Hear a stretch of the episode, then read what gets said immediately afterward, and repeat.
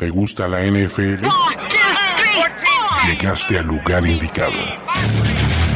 Primero y diez, el podcast. Primero y diez, el podcast. Impartiendo cátedra sobre la mejor liga del mundo desde 2008. Ulises Arada, Luis Obregón y Jorge Tinajero te dicen todo lo que necesitas saber sobre los emparrillados profesionales, con valiosas asistencias del mundo de la cultura pop. Primero y diez, el podcast. ¿Qué tal amigos de Primero y Diez, el podcast? Ustedes podrán estar de puente, pero nosotros seguimos trabajando por, por la cuarta transformación de la NFL rumbo a la temporada número 100. Y tenemos un... Ya, ya no es invitado. La verdad es que ya es, ya es, ya es este, ahora sí que este, estrella recurrente de- del podcast de Primero y Diez. Pablo Viruega de ESPN. ¿Cómo estás, mano? Muy bien, Ulises, un abrazo, saludos a los amigos de Primero y Diez. No, ya, ya, ya como la otra vez lo decíamos durante la temporada, ¿no? Ya es parte del mobiliario. Sí, ya sí, está con sí. código de barras. Todo ya, este, ya tiene cuenta de gastos. Digo, una cosa es que la tenga, otra es que se la paguemos, pero ya tiene cuenta de gastos con Pablo Viruega. La última vez que te vimos, estuvimos ahí en el Super Bowl, que la verdad es que estuvo bastante divertido el streaming. Le gustó a la gente. Y es momento de hablar de la agencia libre NFL, porque oficialmente tenemos cinco días de la agencia libre, pero ya está básicamente muerto todo, ¿no? Todo se sabe desde hace un par de días. Y como siempre es momento de hablar de ganadores y perdedores de la agencia libre, que no se traslada siempre a ganadores y perdedores en la NFL, ¿cierto Pablo? Sí, y, fíjate que este es apenas el primer proceso. Muchos eh, aficionados, y yo lo entiendo, ¿no? Yo lo entiendo que quieren saber cómo le podría ir a su equipo, qué tanto puede impactar la presencia de un agente libre en un equipo, eh, proyectándolo obviamente para la próxima temporada. Para empezar, es como que muy aventurado pensar que un equipo pueda llegar a ser un amplio favorito por la contratación de uno, de dos o de tres agentes libres. Sí forma parte muy importante, desde luego, la agencia libre, porque es el resultado inmediato que busca el gerente general, el entrenador en jefe en su equipo. Pero todavía falta una parte complementaria de toda esta pretemporada que lo sabemos, que es la agencia libre y lo que puede estar en, en- en- perdón, el, el draft, el draft y la agencia libre, de lo que pueda rescatar en la agencia libre en los meses restantes, ¿no? Entonces, yo creo que si de por sí es medio aventurado, y lo hemos visto, Ulises, en otros años, hacer un análisis Sí. o un pronóstico al inicio de la temporada, aunque tú el año pasado estuviste muy cerca, diste el, el Super Bowl tal cual como quedó, Me simplemente falló el fallaron los. Rams, maldición. Nos fallaron los Rams, este, que por cierto lo seguimos esperando en el Super Bowl, pero bueno. Dicen que ya van a llegar. Dicen que sí va a jugar Todd Gurley bien. Oye, es que el Super Bowl no gustó ni siquiera el espectáculo de medio tiempo, ¿no? Ya la- a veces cuando dos, de- dos cuartos pasan y no, y, y- y la gente no está conforme, uno dice, bueno, seguramente en el espectáculo de medio tiempo las cosas se van a componer y bueno, pues tampoco no fue así. Pero bueno, para no desviarnos, si No, es aventurado hacer un, un pronóstico eh, en la pretemporada, ya sabiendo todas las contrataciones, todo el draft, eh, prácticamente equipos completos, pues todavía lo es mucho más difícil después del periodo de la agencia libre, ¿no? Sí, claro, y, y- y el problema es que obviamente tienes eh, los cambios de los equipos, la agencia libre, pero siempre hay lesiones, siempre ocurre algunas, bueno, muchísimas variables en la NFL, ¿no? Este, ¿Quién iba a esperar que Patrick Mahomes en su primera temporada iba a lanzar 50 pases de touchdowns y más de 5.000 yardas? Siempre son esas variantes, pero bueno, si algo nos dejaron los Rams el año pasado es que con una agencia libre bastante activa, proclamaron este estatus de equipo a vencer en la, en la NFC y lo cumplieron, ¿no? Les faltó ganar el Super Bowl, pero hemos visto otros casos, no sé si tú te acuerdas de los Eagles de hace unos 10 años que armaron una especie de Dream Team o los Pats después de, que perdieron el Super Bowl contra los Giants que hicieron muchísimos refuerzos y Brady se lesionó en el primer partido, ¿no? Es bien complicado tener este estatus de, ganador de la agencia libre igual a ganador de la NFL, pero es, es siempre bien divertido hacer este, este experimento, sobre todo porque este, este, este, este periodo le da esperanza a los fans que generalmente no la tienen, ¿no? O viceversa, si tienes un equipo muy dominante y tiene una mala agencia libre, que ya también hablaremos de eso, pues bueno, caen mucho las expectativas para el siguiente año. Sí, ahora, a diferencia de- de- del draft, en el draft te encadenas con un jugador probablemente en cuanto años en espera de que funcione, ¿no? Tienes que dar uno, dos, eh, de- dependiendo el- el tiempo y la, y la ronda que lo hayas seleccionado. En la, en la agencia libre no hay no hay momento de espera, ¿no? El agente libre tiene que rendir desde el primer día, desde el primer juego, porque por, por algo fue un agente libre y por algo además gastaste mucho dinero en él, que generalmente eso ocurre. Exactamente. Pero bueno, vamos, ¿qué, quieres empezar? ¿Con ganadores o con perdedores? Pues si quieres, las buenas noticias siempre caen bien para los aficionados, ¿no? Como que empezar con las malas, mejor vamos, vamos dejando las malas en suspenso, ¿no? Órale, me late. Y tenemos que empezar con el que yo creo, desde mi punto de vista, es el mayor ganador de la agencia libre NFL. Y tiene que ser los Oakland Raiders. No sé, Pablo, si tú compartas conmigo este punto. Oakland, por lo menos en el papel, es un mucho mejor equipo de lo que fue el año pasado. ¿no? Para empezar, tienen receptores, algo que de lo cual sufrió Derek Carr bastante la temporada anterior, sobre todo porque mandaron a Mari Cooper. Los Raiders se llevaron, no sé si decir, el término correcto sea decir robaron, pero aprovecharon el caos en Pittsburgh para obtener por un pick de tercera ronda y un pick de quinta ronda al receptor más productivo de la NFL en los últimos seis años, que es Antonio Brown. Es un tipo que tiene 30 años, es un tipo que tal vez no lo volvamos a ver en sus niveles más altos, pero asumir que te va a regalar 100, bueno, te va a dar 100 recepciones, 1200 yardas y 7, 8 touchdowns por los próximos tres años, creo que es una buena, es, es una buena producción para él, ¿cierto o no? Sí, eh, fíjate que en, la, en, en, las redes sociales, una vez que se dio a conocer esta, esta noticia, eh, yo eh, coloqué un video más allá de decir si era un ganador o un perdedor, yo tengo algunas interrogantes en el tema de Antonio Brown y lo planteaba en, ese mismo video comentario. Decía, a ver, eh, el deporte del fútbol americano es un deporte de, en equipo por excelencia y toda posición depende del trabajo en equipo. Por sí solo es muy difícil sacar adelante al equipo puede ser que la posición más importante, bueno, no puede ser, la posición más importante, la del coreback, sí sea un factor fundamental para que le dé eh, resultados positivos un equipo. Claro ejemplo, por ejemplo, Brady. Brady, sin importar quién tenga a su alrededor, ha hecho muy buenas cosas con unos o con otros eh, jugadores. Eh, en el caso del corredor, por ejemplo, depende de una muy buena línea ofensiva.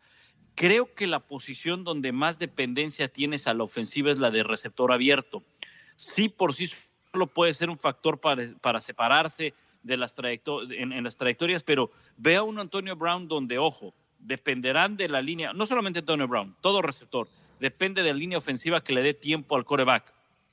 Que el coreback en este caso, estamos hablando de Derek Carr, que podríamos decir que Derek Carr es un coreback regular, constante. Yo creo que ha tenido sus altibajos durante su carrera. Va a ser el segundo año con eh, John Gruden. Esto creo que abre una amplia gama de, optimismo en, los Raiders, porque sabemos la manera como trabaja John Gruden con los corebacks y la presencia de Antonio Brown le puede favorecer. Pero sí creo que va a depender de varias cosas. Si logran, si logran entrar en coordinación, si logran funcionar todas estas interrogantes que pongo sobre la mesa, sí va a ser un, un factor fundamental. Pero desde luego, por lo que lo cambiaron, creo que sí acaban, acaban llevándose un muy buen receptor por lo que hicieron, por ese cambio, ¿no? Exactamente, creo que eh, también ese, ojo, hay que recordar que es el debut de Mike Mayock como, como general manager de la NFL y con los Raiders. Y creo que como primer movimiento fue un gran movimiento y supieron aprovecharse de una situación de Pittsburgh, donde también vamos a hablar un poquito más adelante. Eh, pero bueno, no solo es eso, creo que eh, se llevaron el mejor tackle disponible, que bueno, decir el mejor tackle disponible no te hace que seas el mejor tackle de la NFL, que es Trenton Brown de, los, de los Pats, le pagaron 66 millones de dólares, garantizados 36 millones de dólares. Eh, no solo obtuvieron a, este, ¿cómo se llama? Antonio Brown, también trajeron a Tyrell Williams de los Chargers, que es un tipo que, que se, ¿cómo se llama? Caracterizó por hacer jugadas grandes, ¿no? Pases profundos. Y si algo sabemos que tiene Derek Carr es brazo, ¿no? También trajeron de los Rams a la Marcus Joyner como safety. El safety. Exactamente. Eh, otro movimiento por ahí importante es JJ Nelson de los, ¿cómo se llama? De los Cardinals. ¿Qué perdieron? Perdieron a Kelechi Osemele, que era su guard, su guard All Pro. Lo, lo cambiaron a los Jets. Y fuera de eso, no creo que hayan perdido alguno que otro nombre más que destacar. ¿no? Al final, los Raiders creo que no son el equipo a vencer en la AFC West pero tampoco ya son el peor equipo de su división, ¿o sí? En la, el peor equipo en la división de la conferencia del oeste. A ver, olvidémonos a, Kansas City, olvidemos a los Chargers, pues no va a estar peleado con los Broncos, ¿no? Y creo que los Broncos pueden alzar la mano para ser el último lugar, yo creo, ¿no? Va a estar, eh, pero tampoco te sorprendería ver estos Raiders ganar ocho partidos, ¿cierto? Sí, exacto, exactamente, no, o sea, yo creo que el, el, plan de John Gruden y, de la gerencia, eh, que como bien dices, se estrena, eh, pero finalmente John Gruden ha metido mucha mano en todo esto, fue, bueno, el año pasado fue un año perdido, un año perdido porque no se pudo tener a Khalil Mack, él mismo reconoce que no tenía la intención de cambiar a Mari Cooper, pero de repente llega alguien y te dice, oye, quieren a Mari Cooper por una primera selección de draft no, pues se lo das de inmediato, ¿no? Venga, claro, ¿dónde firmo? Exactamente, y así fue lo, ocurrió, lo que ocurrió, según lo narraba eh, John Gruden en una entrevista, ¿no? Él decía, no teníamos ese, ese interés de cambiarlo, pero en un día común y corriente de práctica se acerca el gerente general, Mackenzie, que era el, que era el otro, y nos dice, oye, nos están ofreciendo por Cooper una primera selección, pues dalo, ni, ni, modo, pero hay que, hacerlo, ¿no? Eh, ahora, el plan creo que nos queda claro a todos. Los Raiders se están armando para tener una buena temporada en Las Vegas. Quizá esta todavía no sea una buena campaña. Si se les da la oportunidad de pelear por un comodín, que lo veo complicadón, bueno, bienvenido, ¿no? Pero para Las Vegas ellos deben de estar armados para pelear su división al menos. Sí, y, yo creo que los Raiders eh, van a dar sorpresa este año, ¿no? Eh, eh, el último año en Oakland va a ser como una temporada atípica para los Raiders. no los veo en playoffs todavía, pero ojo, quién sabe qué hagan en el draft. Todavía tienen cuatro picks dentro de las primeras 35 selecciones. O sea, los Raiders controlan el draft, controlaron la agencia libre y controlan el draft y todavía tienen dinero suficiente por si hay algún corte de algún jugador en training camp, poder sumarlo a su, a su equipo. Creo que el panorama en Oakland es bastante bueno. Y lo que les ayudó completamente para las negociaciones es que en Las Vegas no hay impuestos para las personas físicas. Entonces, cada vez que un jugador firma un contrato, parte de ese contrato se ven impuestos. En Nevada no les cobran impuestos, lo cual es una ventaja competitiva para los Raiders brutal, ¿no? Pueden hacer más con su dinero, básicamente. Exactamente, exactamente. Oye, y, y dejaron ir al que pues tratar de que fuera el receptor que en su momento fue con el equipo de los, eh, de los Packers, Jordi Nelson, ¿no? que como bien decías, no tenían receptores los Raiders. Sí, y, creo que Jordi Nelson, desde que lo obtuvieron, creo que todos sabíamos que era un cartucho ya quemado, ¿no? Había sufrido por lesiones en Green Bay, ya, ya fue reemplazado, ¿no? Dentro de esta rotación de nuevos receptores de Aaron Rodgers. Y no funcionó y por ahí andan diciendo que hasta cinco equipos están interesados y el equipo que lo contrate tampoco va a obtener al Jordi Nelson que tenemos en el inconsciente colectivo, ¿no? Va a obtener un tipo de 500 yardas y dos, tres touchdowns probablemente. De acuerdo, de acuerdo. Pero los Jets, ahora, perdón, los Jets, ahora los Raiders, ojo, los Raiders, eh, como bien decías, todavía tienen mucho por, por hacer en esta pretemporada. Y creo que el draft les va a ayudar y creo que sí, como bien dices, podrían estar eh, considerados, a ver, para estar peleando en su división, ¿no? No, no, no, no creo que den un brinco sustancial y ya hablaremos de ello de los Browns, ¿verdad? Eh, como para ser favoritos en la, en la conferencia americana. Exactamente. Breaking news, solo para decirte, acaban de cortar a Bontase Burfict los, los Bengals, que, que bueno, los fans de los Steelers tendrán muchos recuerdos de él, ¿no? Sí, sí, seguramente. Este, lo acaban de cortar de los, de los Bengals. En este segundo me acaba de llegar, este, como estoy más o menos entre las notificaciones y viendo lo que nos llega, vi lo de Burfict. Imagínate la ironía de la vida que acaba en Pittsburgh. No, no, no, no. No, yo creo que él, ni lo aceptaría, ¿eh? Yo, creo que no. Es, es contratación, hablando de los Raiders, creo que es un match ideal para Oakland. Es de esos jugadores que están destinados a ser jugador de los Raiders. Sí, eh, exactamente. Eh, sí, por, por esa agresividad, ¿no? Por, por, ser ese jugador intenso y que, en cierta forma y que en cierta forma los Raiders lo habían perdido un poco. Bueno, yo te diría hasta que hasta eh, podría entrar, aunque el pasado no, pero volviendo a lo, a lo, que ponía sobre la mesa, ¿no? Los Steelers. Oye, los Steelers llegaron a tener defensivos que intimidaban. Sí, o sea, tú acuérdate. ¿Quién fue, ¿Quién fue el último? yo me acuerdo si el primero, Troy Polamalo, James Harrison. Harrison, este, ¿cómo se llama? Ryan Clark. la verdad es que golpeaba duro. Heinz Ward, que a la ofensiva era un tipo que te intimidaba, ¿no? Que no querías que, no querías que te bloqueara. Sí, yo creo que le faltó eso. A lo mejor incluso a los Ravens podría funcionar bastante bien en esta defensiva. Sobre todo perdieron varios linebackers externos. Bontase Burfict podría entrar ahí. Pero bueno, no hay que... Ah, es parte de la especulación. Y tus ganadores, tú por ahí dijiste los Jets. ¿Para ti los Jets crees que es uno de los ganadores de la agencia libre? Hablando de las eh, piezas de cascajo de Pittsburgh que se van. Eh, yo, yo fíjate que no, no me atrevería tanto a ponerlos como unos ganadores. Yo más bien podría ir por, por ganadores a, a los eh, Browns, fíjate. A los podría poner a los Browns por el hecho de tomar a Odell Beckham Jr. ¿Estás de acuerdo que no estaba en el script ese movimiento? O sea, siempre estaba el rumor de que lo iban a cambiar, pero nadie lo creía. Creo que ese era el punto, ¿no? Siempre decían, ¿sabes qué? Van a cambiar Odell, Odell está de cambio y todos, ¿cómo creen que lo van a cambiar, no? O sea, es parte, de, es parte del ruido del off-season y ahora sí no las cumplieron. Sí, y, según algunos, fíjate, ESPN me decían que ya empezaba a sonar que, que se iba a los Browns, probablemente días antes, eh, probablemente empezaba, empezaba a sonar. Ahora, lo que sí es que yo creo que Odell puede funcionar ¿eh? en, en, en los Browns.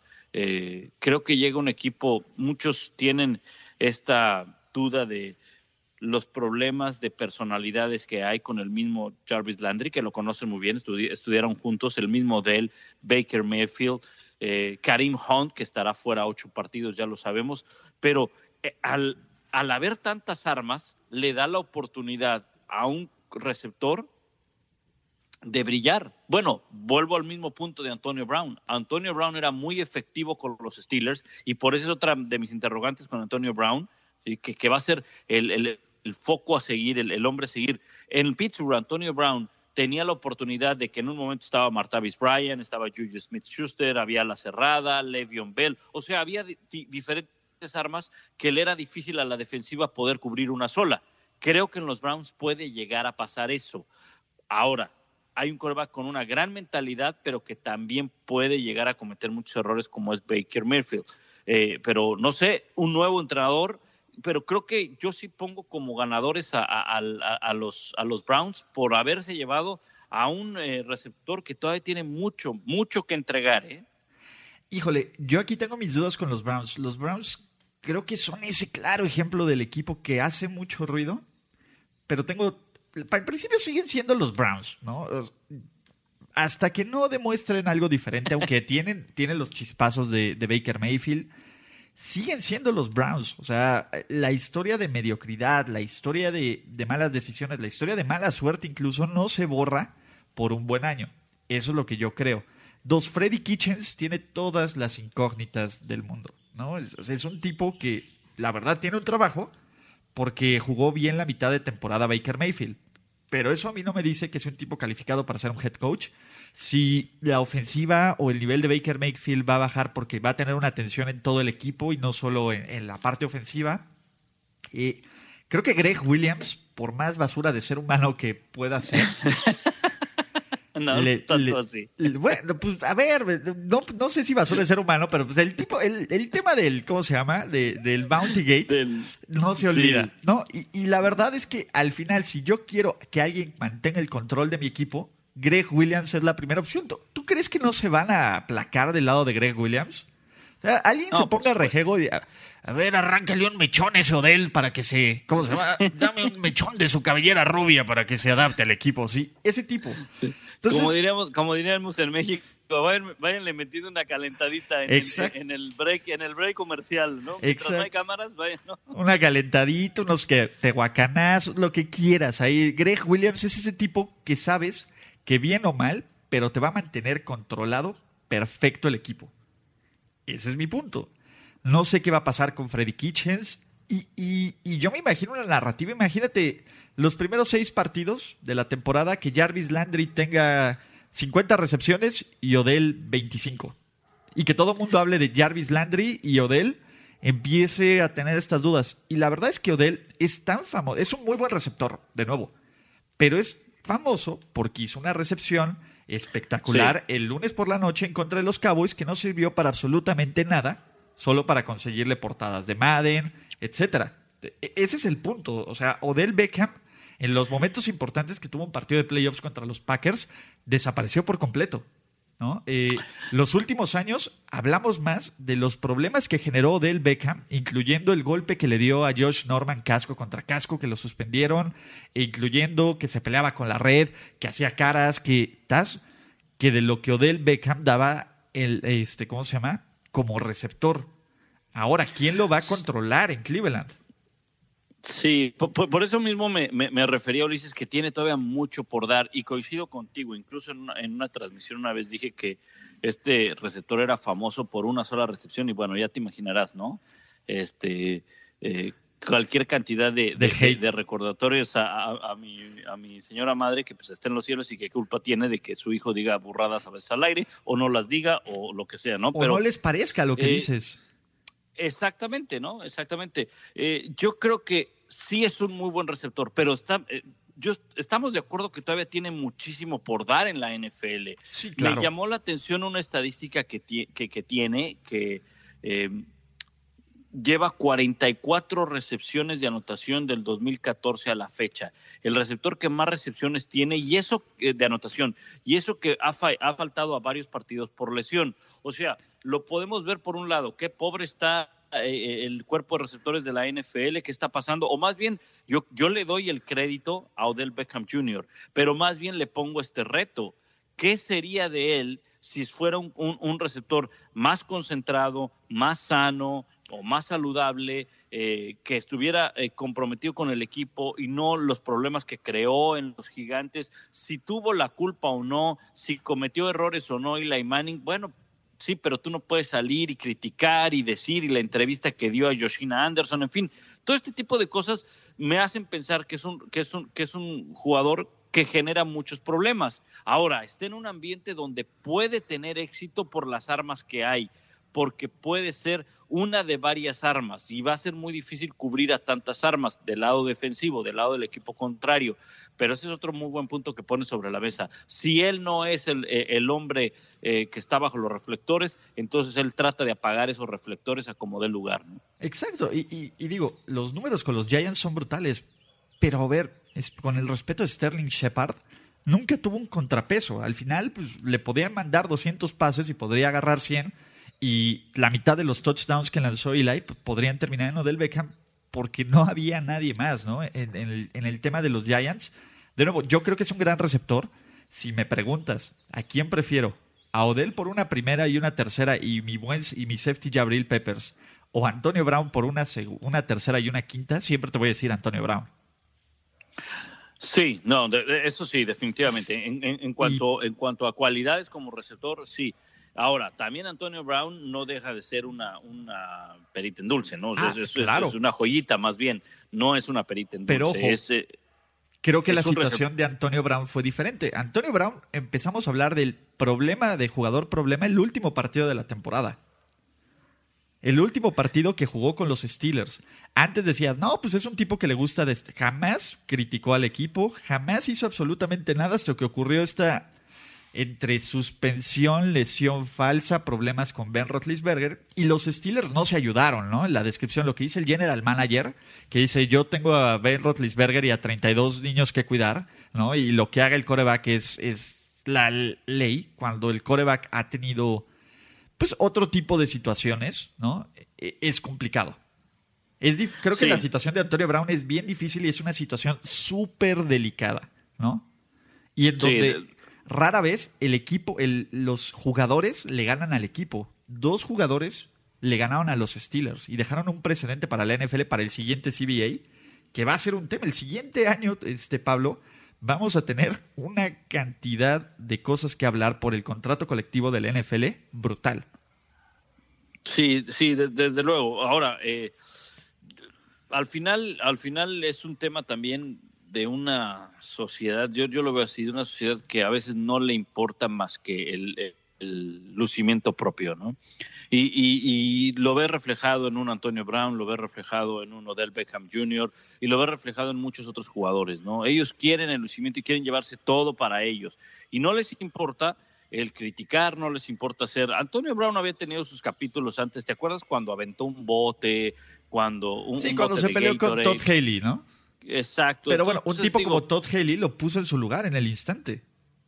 Sí, sí, aunque, y mira que Todd Haley era de los más conflictivos que, que había, ¿no? Por algo, bueno, por algo es que sale no solamente de, de, los Steelers, donde se mantuvo algunos años, por algo es que sale de Cleveland, sí, claro. Por algo, por algo es que lo corren junto con el entrenador en jefe. Imagínate cómo estaban las cosas, que seguramente el gerente general dijo, Williams era la mejor opción, imagínate. no, no, y dijeron, mira, mejor se van estos dos, ¿no? Ah, porque si dejo a uno, esto se va a seguir contaminando. Entonces, eh, eh, yo creo que sí, Antonio Brown, volviendo al punto, eh, probablemente sí, optarías mejor por un Antonio Brown que por uno del Beckham Jr. La, a veces lo espectacular no quiere decir que sea lo mejor. Y creo que en este caso del Beckham Jr. es eso. A veces es un receptor muy espectacular, pero no quiere decir que sea el mejor de la liga. Exacto, ¿no? por ejemplo, el mejor sigue siendo Julio Jones. ¿No? Creo que estamos de acuerdo. Y, Julio Jones es el ejemplo perfecto de que no necesitas no destacar, porque sí destaca, pero hablar, deja que su juego hable por él. Ese es mi punto. De acuerdo. Pero bueno, regresando al punto de los Browns, probablemente son el equipo que más ruido ha hecho en la agencia libre. Sí, yo no sé si ponerlos como ganador. Creo que perdieron dos piezas clave que a mí se me hacen muy buenos jugadores. El primero fue Jabril Peppers, el safety, que poco a poco se estaba convirtiendo en el referente de esta defensiva, cierto, tienen la Miles Garrett. Y el segundo es Kevin Sittler, que es el guard. Eh, si algo había funcionado bien en Cleveland el año pasado era la línea ofensiva. Y le quitan probablemente el mejor jugador de línea ofensiva que tienen Vamos a ver si eso no afecta al rendimiento, a la presión sobre, este, ¿cómo se llama? Sobre Baker Mayfield, a que, este, ¿cómo se llama? Que los corredores funcionen. El tema de, este, ¿cómo se llama? De Karim Hunt, también ahí puede traer algo un poco complicado y un poco de mala fe con otros corredores, ¿no? Este, por ahí estaba Duke Johnson, que siempre fue un suplente eterno y que ahora es el que sobra, ¿no? Entonces, si el equipo prefiere traer a alguien que tiene problemas de violencia contra las mujeres a alguien en casa que había hecho un buen trabajo, pues, ¿qué les dice al, resto del equipo, no? Creo que Cleveland va a ser una ofensiva divertida de ver, va a ser un equipo que va a generar mucha buena vibra, sobre todo por el factor que yo les llamo fantasy darling, porque van a ser un equipo que te va a dar muchos puntos de fantasy, que te va a ayudar a, a ser competitivo en tus ligas, pero eso no se va a trasladar a ser un equipo competitivo que, ojo, lucen por lo menos como favorito o como segundo lugar, para segundo lugar para ganar su división. Algo que de Cleveland tenía años impensable, ¿no? Fíjate que, a ver, lo, lo, voy a decir dos veces para que no vayan a acreditarme este pronóstico. ¿eh? Según Las Vegas, según Las Vegas, Cleveland ha pasado de ser un equipo eh, intrascendente a ser el tercer favorito para ganar la conferencia americana, solo por detrás de los eh, Chiefs y los Pats. De los Chiefs y los Pats. O sea, hasta ese punto llegó la contratación de Odell Beckham Jr.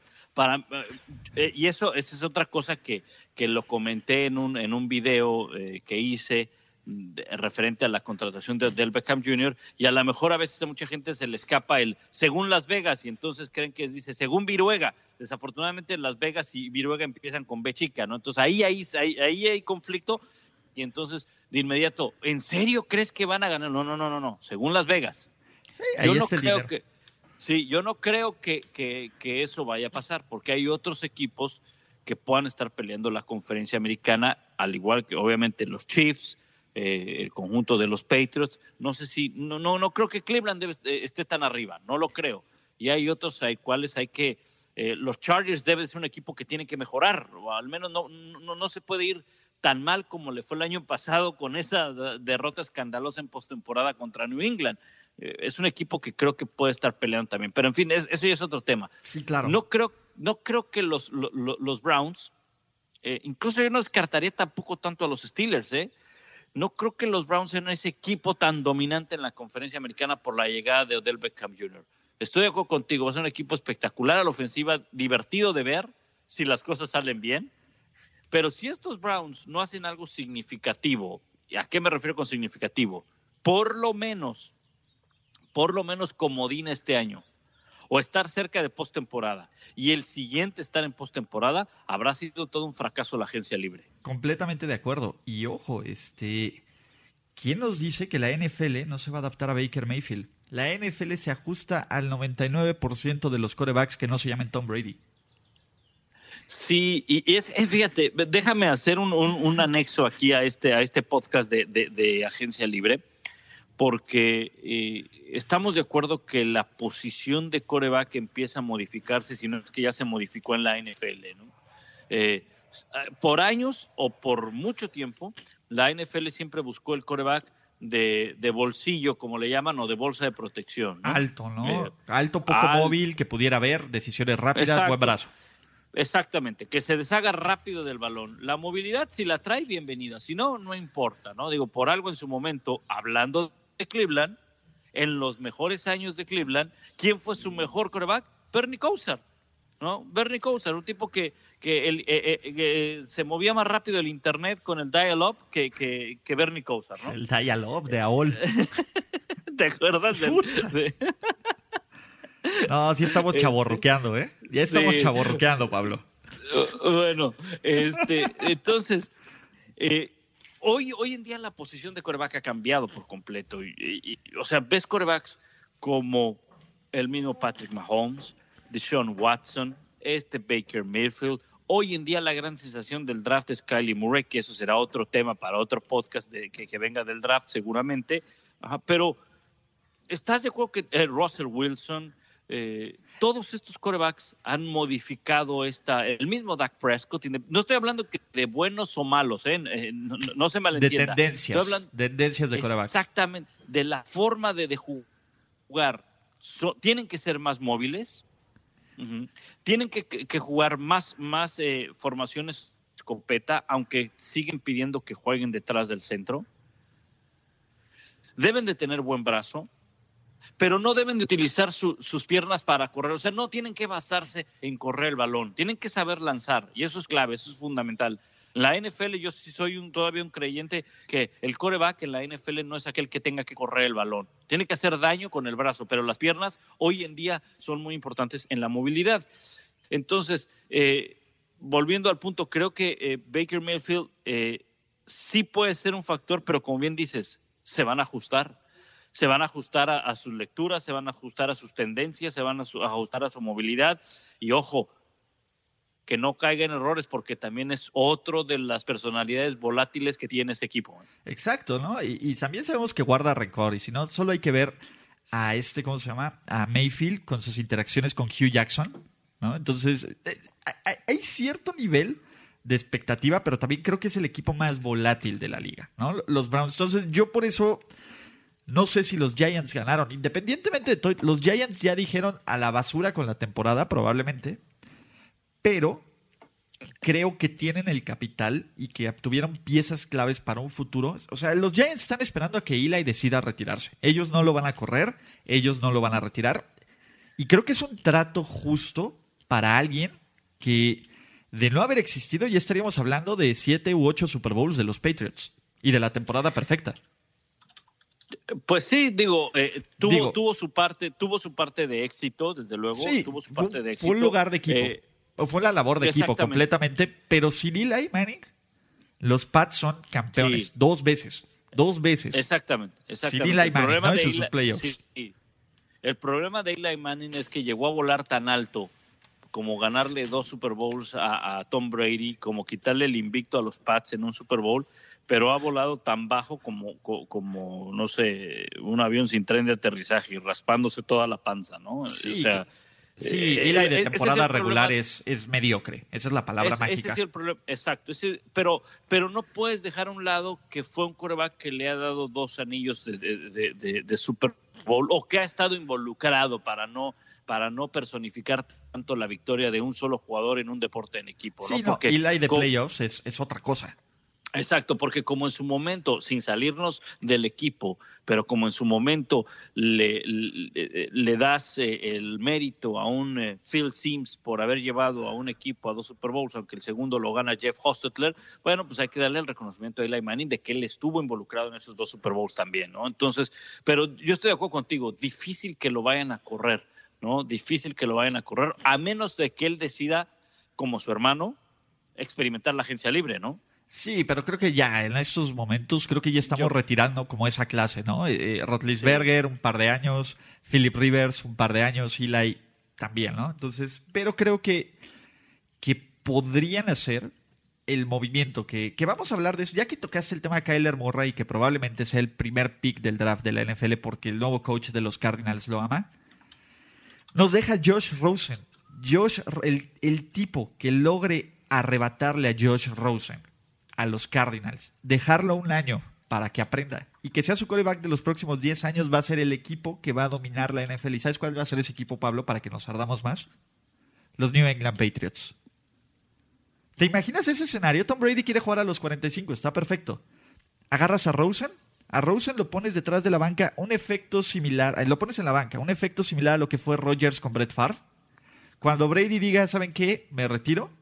Rosen entra Rosen entra a romper porque conoce el esquema a la perfección y porque tiene el talento. Josh Rosen, y te lo digo desde ahorita, es mejor prospecto de coreback que cualquier coreback del año pasado. Simplemente el problema que fue de Josh Rosen es que tiene una boca más grande y que da, da sus opiniones políticas y sociales lo cual lo bajó del draft. Y es mejor que cualquier coreback de este año, incluyendo Kyler Murray, que Kyler Murray no es el mejor coreback, pero es la parte de la manía de la NFL, ¿no? Por este tipo de jugadores. Eh, no es el mejor coreback. Eh, puede que sea el mejor coreback disponible en este draft, ¿no? Pero bien dicen que en eh, tierra de ciegos el tuerto es rey. Exactamente. Es una generación muy pobre de corebacks, muy pobre. Si este Kyler Murray lo hubiéramos visto en la generación del año pasado o en otras que han sido exitosas, este chico se va en una quinta, en una sexta ronda, ¿eh? Eh, estaría lejos, muy lejos, muy lejos. Mira, yo vi, y creo que todos hemos visto algunos partidos de, de Kyler Murray y está, está lejos. Pero, a ver, eh, volviendo a, lo que tú dices, eh, no, no, no es extraño, ¿eh? No es extraño pensar eso, ¿no? porque además, ¿estás de acuerdo que no tú no puedes esperar a un jugador siendo equipo de NFL? O sea, yo ahora leo, y este va a ser otro tema, eh, yo, yo leo y digo, bueno, es que a lo mejor tal equipo está esperando a que llegue tal jugador, ¿no? Y dices, oye, ¿en serio? ¿Tú crees que lo va a esperar? Ellos tienen que actuar de inmediato, ahorita, porque tú no sabes si ese jugador va a estar listo, va a estar listo para jugar, o se puede lesionar y capaz de que no llega. O sea, tú no puedes planear para dos o tres años tú puedes planear con lo tú puedes planear para dos o tres años, pero con lo que tengas ahorita, en este momento. Y eso no, no, no, no suena mal, ¿eh? No suena mal Rosen, eh, que sea New England o que sea cualquier otro equipo, diga, oye, a ver, yo lo voy a tomar. Yo lo voy a tomar y yo lo voy a hacer un quarterback, porque además, como quiera que sea, ya tiene un año en la NFL. Sí, y experiencia y jugando con un equipo, la verdad, bastante malo, que ganar tres partidos con los Cardinals tiene su mérito. Uf, que si no. Tiene su mérito. El año pasado. Sí, ganar tres juegos con ese equipo de los Cardinals tiene, pues, es como ganar diez juegos con los Chiefs, ¿no? Sí. Por así decirlo, digo, con sus, con sus matices, ¿no? Pero en Arizona, fuera de Larry Fitzgerald, no había absolutamente nadie. Entonces, pero bueno, ese es el punto. Y vamos a regresar con ganadores de la agencia libre porque yo sé que nos encanta desviarnos y está súper bien porque si yo pudiera hablaría cinco horas contigo de NFL siempre, toda, cada semana. igualmente, igualmente. Aquí, aquí, estamos, tú no te preocupes. Venga. ¿Eh? Otro ganador, y este creo que sí estás de acuerdo conmigo, Pablo, los que diga, los Green Bay Packers. Sí, de acuerdo, de acuerdo. Este, ahí, sí estoy eh, de acuerdo. Y hoy ya, hablaremos más adelante del tema de los Jets, porque creo que tú los tenías como ganadores a los Jets. A mí sí me gustan los Jets, pero los, bueno, los Packers es sólido, ¿no? Y creo que los Packers. Sí. empiezas, empiezas tú con los Packers. No, no, no, eh, eh, nada más para, si quieres em, empieza tú con los Packers, pero nada más para que eh, no se nos pierda el tema de los Jets, lo podemos agregar como un postre, como, como, un, una mención honorífica. no sabemos, no sabemos si es ganador o perdedor. Dale, dale con los Packers. Packers. Green Bay tiene todavía una ventana de éxito que cada vez se hace más pequeña porque evidentemente Aaron Rodgers nos está haciendo más joven, ¿no? Y y fuera de Tom Brady, que nunca va a caer en declive, este, todos los corebacks, pues tienen una fecha donde ya empieza a bajar su talento, ¿no? Y Rodgers ha tenido problemas incluso de salud, ¿no? Y de mantenerse sano. Green Bay tradicionalmente había sido una franquicia que se armaba en el draft, no en la agencia libre. Hubo cambio de general manager y hubo cambio de mentalidad y pusieron a reforzar una defensiva que si no, por, que si no era mala, pero jamás fue algo. Jamás Aaron Rodgers tuvo una defensiva que respaldara lo que, lo que la ofensiva había puesto. ¿Y qué se traen? Se traen a Sadarius Smith de los, de los Ravens, se traen a Preston Smith de los Redskins, dos buenos linebackers externos, traen a un buen safety como Adrian Amos de los Bears, que fue una de las mejores defensivas, y refuerzan también un poco la línea ofensiva con Billy Turner. y parece de los que no van a volver son Clay Matthews y Nick Perry, Randall Cobb y Mohamed Wilkerson, que son como los jugadores más interesantes de ahí. Pero Green Bay, solo con ese pequeño ajuste de la defensiva, luce como, no sé si como favorito, pero por lo menos como una amenaza real para ganarle a los Bears su división. Y en la NFC, ya sabemos, cada año hay un equipo nuevo que los representa en el Super Bowl. ¿Por qué no Green Bay? Sí, estoy de acuerdo. Fíjate que eh, lo que hizo Green Bay creo que reforzó en partes eh, claves la defensiva, que era, un punto muy, muy importante, que había sido uno de los problemas de Green Bay, como bien comentas. Pero a veces la agencia libre no solamente tiene que ser de nombres. Eh, y eso es una de las cosas que últimamente ha ocurrido, ¿no? ¿Qué agente libre te llevaste? Me llevé el agente libre, el mejor agente libre disponible. Bueno, bien por ti pero pudiste reforzar otras cosas que necesitabas con agentes libres? Probablemente no, porque gastaste mucho dinero en ese gran nombre. No son grandes nombres, aunque son agentes libres o a lo mejor no muy reconocidos o como lo quieran llamar, pero cuando logras con agentes libres reforzar, habla del buen trabajo que hizo la gerencia eh, general. No olvidar que algunos equipos se arman de esa forma y se fortalecen de esa forma para llegar de inmediato, para recuperar, para buscar lo que no han podido hacer en los últimos años, sabiendo, en este caso, lo que comentabas al principio, eh, Ulises, que su coreback se le está acabando el tiempo, que Aaron Rodgers se le está acabando el tiempo para, para, pues, para poder jugar otro Super Bowl. El año pasado ni siquiera llegaron a, una postemporada, ¿no? entonces eh, necesitan reforzar. Y es un claro ejemplo de que con un coreback muy bueno, quizá el mejor de la liga, Aaron Rodgers, eh, o uno de los mejores de la liga, necesitas reforzar al equipo, si no, por sí solo él no va a poder. Yo estoy completamente de acuerdo y, creo que son jugadores que a lo mejor no son tan reconocidos, pero son bastante buenos. creo que son jugadores que aportan y que entran perfecto en el esquema de Green Bay, que Green Bay, ojo, tiene dos picks de primera ronda. Por, eh, hicieron un cambio con los Saints. Entonces tienen el pick de New Orleans y tienen su pick de primera ronda. Hace un par de años escogieron a dos cornerbacks que para este momento deberían de estar jugando bien. Entonces podrían invertirle en un receptor dominante para Aaron Rodgers. Podrían hacer muchas cosas, ¿no? Entonces Green Bay creo que es de estos equipos ganadores y creo que es de estos equipos que hizo un muy buen trabajo en la agencia libre. A mí me ha gustado mucho lo que han hecho los Packers y a diferencia de los otros de los que hemos hablado, creo que este equipo con estos movimientos debería ser considerado de playoffs y si todo sale bien, de más allá de playoffs. Sí, fíjate, el año pasado, para que nos demos una idea, el año pasado, cómo tenía distribuido su tope salarial el equipo de los Packers. El 55% del tope salarial iba destinado a la ofensiva, eso quiere decir que eran el tercer equipo que mejor le pagaba o que más dinero invertía, mejor dicho, en la ofensiva. La defensiva, 32%, el número 28. Es decir, tenía jugadores de los cuales no ganaban mucho y por lo tanto, pues también el nivel va, de la mano, ¿no? Entonces, creo que ahora han logrado reforzar eso, han logrado cambiar eso, ¿no? Sí, a mí me gustan mucho los Packers. Y mi último ganador, eh, los Jacksonville Jaguars aquí creo que es un claro ejemplo de cómo te haces mejor cortando jugadores. Y no es personal con Blake Bortles, lo juro que no es personal. Lo juro que no es personal, pero la pero lo, verdad sí. Pero la verdad es que Blake Bortles es un jugador que todos sabíamos que tenía un tope, que el año pasado que los que los Jaguars le decidieron dar una extensión de contrato, todos dijimos, no sean estúpidos. Va a llegar un momento en que va a explotar Blake Bortles. ¿Y qué pasó?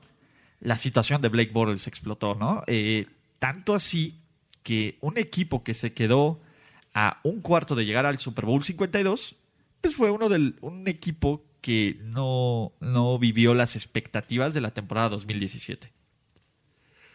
Claro. Sí, fue, fue, fue, un, fue un rotundo fracaso, ¿estás de acuerdo, Jackson? Para mí fue un, fue un, rotundo fracaso. Jackson hace dos años, cuando llega a la final de la conferencia americana, es el claro ejemplo que se ha dado varias veces en la NFL. No es una constante, no es que puedas apostar siempre por eso, porque estás sacrificando la mejor posición o la más importante más bien en el fútbol americano, que es la de coreback. Y estás apostando por otras unidades, por la defensiva y por el juego terrestre, más lo que te llegue a entregar el coreback o viviendo a pesar de los errores del coreback. Insisto, esta fórmula ha funcionado con algunos equipos y ahí hay varios ejemplos eh, de los cuales seguramente ustedes, si son reales eh, fanáticos de la NFL, eh, conocerán. Baltimore en su momento, Chicago, en fin. Ahí hay varios, varios ejemplos pero estás de acuerdo que no es la constante, no, no, no siempre tiene que ser así, porque en cuanto a porcentaje de éxito, la que, quizás sea la que tenga menos porcentaje de éxito, aunque te puede llegar a funcionar. Le funcionó a Jacksonville, llegaron hasta una final de conferencia americana. Eh, decir, tomando en cuenta que eliminaron a Pittsburgh y cayeron en Foxboro Exacto, y los eliminaron a más feo. les metieron cuarenta y tantos puntos, aunque Pittsburgh logró también meter bastantes puntos. Sí, pero, diez en tiempo basura, también. Exacto, eh, tiene, razón. Ahora, eh, ya pensar que fueran a ganar a Foxboro, pues no. Iban ganando. Y ojo, iban ganando ese partido. O sea, Tom Brady tuvo que regresar. Es, es, correcto, es correcto. Ahora, eh, pensaron que quizá para la siguiente temporada podía funcionar esa misma fórmula. Y yo creo que muchos pensamos también que al menos, no, no para una final de conferencia, pero al menos bueno, es un equipo que puede estar en la postemporada y puede ganar su división y puede dar pelea y con esa defensiva acabó siendo un rotundo fracaso. Y porque al final hasta la defensiva jugaba mal. O sea, les anotaban. Eh, eh, Arizona era una máquina de puntos en frente de Jacksonville prácticamente, ¿no? Sí, claro. Ahora, eh, ahora creo que la llegada de Nick Foles sí, por supuesto, va a cambiar la cara de la ofensiva, sin lugar a dudas. Sin lugar a dudas. O sea, la va a cambiar. Pero tampoco eh, creo que Nick Foles es un coreback que eh, estaba en un sistema que eh, él dominaba en una zona de confort muy favorable, sabiendo que él era el suplente y que tenía todas las, todas las de ganar y muy pocas que perder y acabó ganándolo todo, Super Bowl y MVP. Y cuando tenía casi todo para perder, resulta que volvió a ganar porque los metió a la postemporada. Muchos creen que la historia va a ser así y no necesariamente tiene que ser así. Tampoco creo, y lo comenté en un video también que, que, coloqué ahí en las redes sociales, porque muchos dicen, eh, Nick Foles es un coreback de sistema. ¿En serio? O sea, díganme qué coreback no es de sistema. Todos son Brady es un coreback de sistema. Bueno, Joe Montana, ¿qué, ¿qué, sistema ofensivo corría? El West Coast Offense. Ajá. Eh, eh, Jim Kelly, ¿qué, ¿qué, sistema corría? El run and shoot. A ver, es, es, que en, la, en el fútbol americano tiene que haber un sistema. Antes que los jugadores, hay un sistema. ¿Quién es el único coreback que no es de sistema? Ryan Fitzpatrick. No encuentro cuál es el sistema de Ryan Fitzpatrick. La Fitzmagic. Es, el único que corre en magia. Es, exactamente.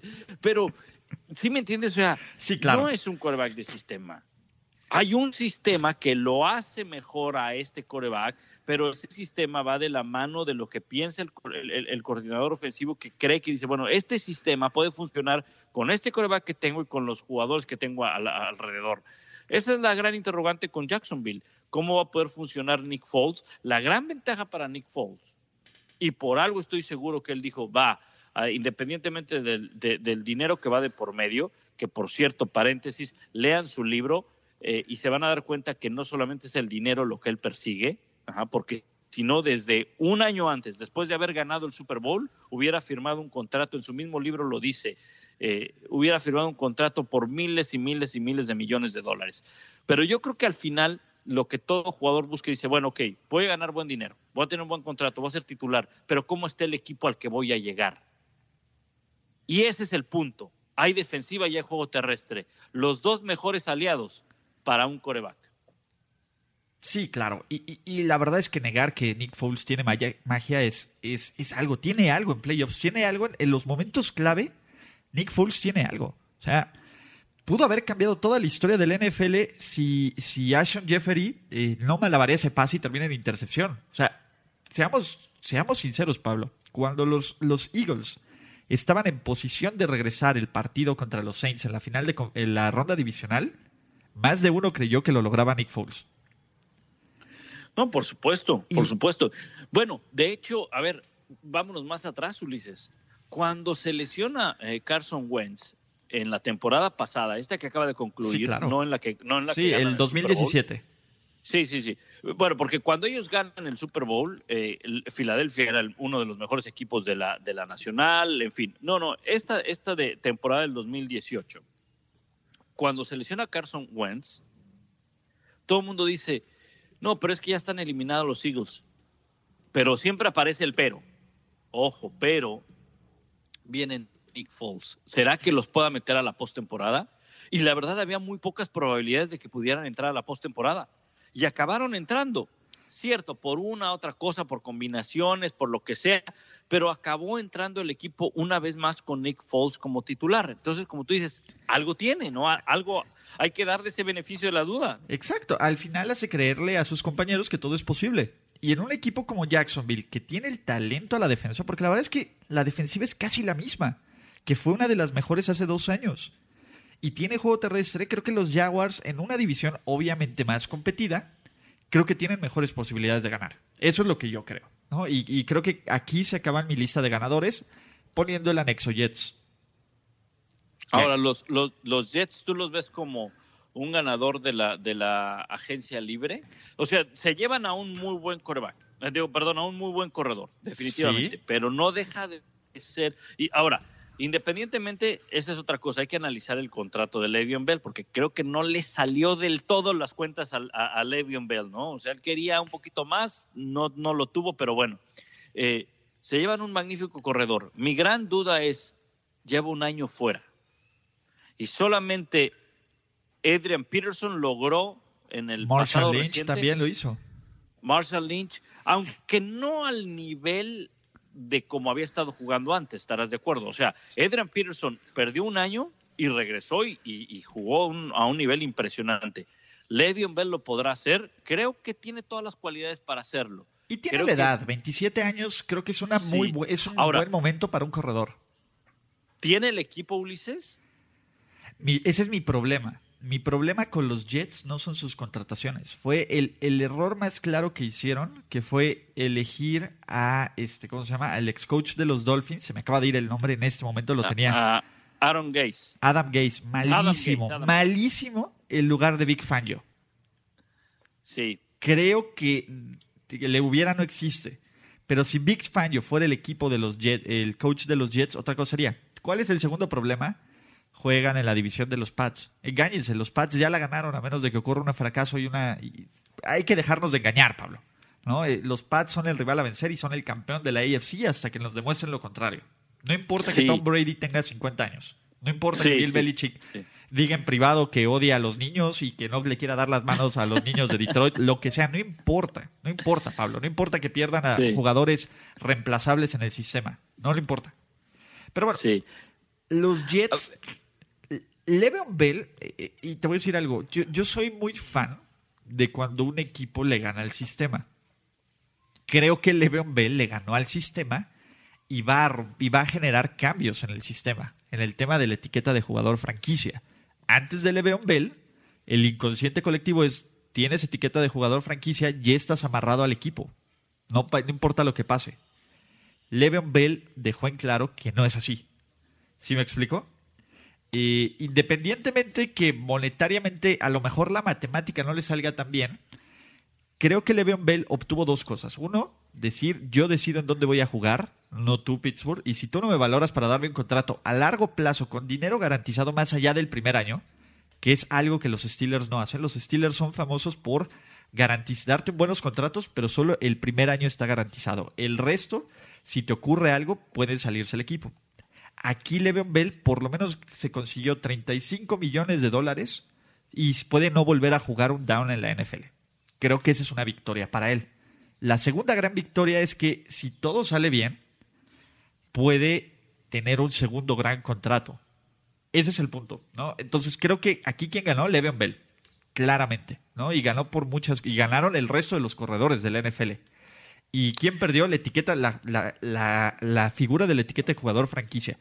Creo, Pablo, que este es el último año que vamos a ver la etiqueta de jugador franquicia, porque en el CBA va a ser una de las, yo creo que es parte del, uno, contratos garantizados al 100% y adiós etiquetas de jugador franquicia. Es, van a ser las dos banderas de... Y que las sanciones no las ponga el comisionado del NFL, que sea un, este, ¿cómo se llama? Un, un juez externo.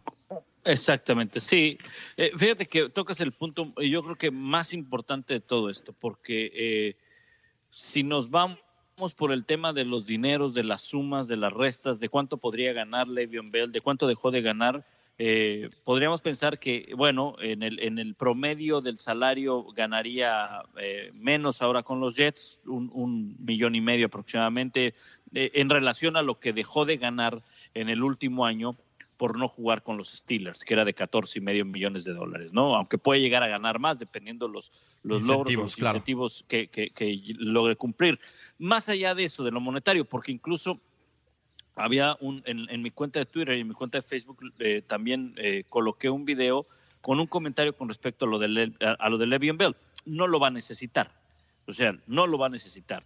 Se dio el lujo de, dejar de ganar 14 y medio millones de dólares porque ahora va a tener 35 garantizados. No lo va a necesitar. Ahora, viéndolo desde la perspectiva del jugador franquicia, creo que acabas de poner un punto muy importante, Ulises, sobre la mesa. Eh, y, a veces nos guiamos más por el, eh, el, bueno, eh, este tiene que bloquear a este, este tiene que hacer esto, esto como lo llaman en Estados Unidos, las X y las, O, ¿no? Es decir, por el tema más estratégico o por el tema más sencillo de qué tanto va a mejorar el equipo de los Jets con la llegada, no. La repercusión de Le'Veon Bell el no haber jugado y la etiqueta de jugador franquicia. La etiqueta de jugador franquicia se creó para que los equipos eh, protegieran a un jugador muy valioso, ¿no? Muy valioso. Eh, ¿Qué podía sacar a cambio el jugador?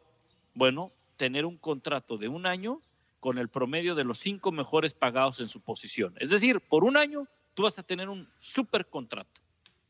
Al principio, yo recuerdo cuando eso empezó, los jugadores decían, wow, perfecto, soy jugador franquicia.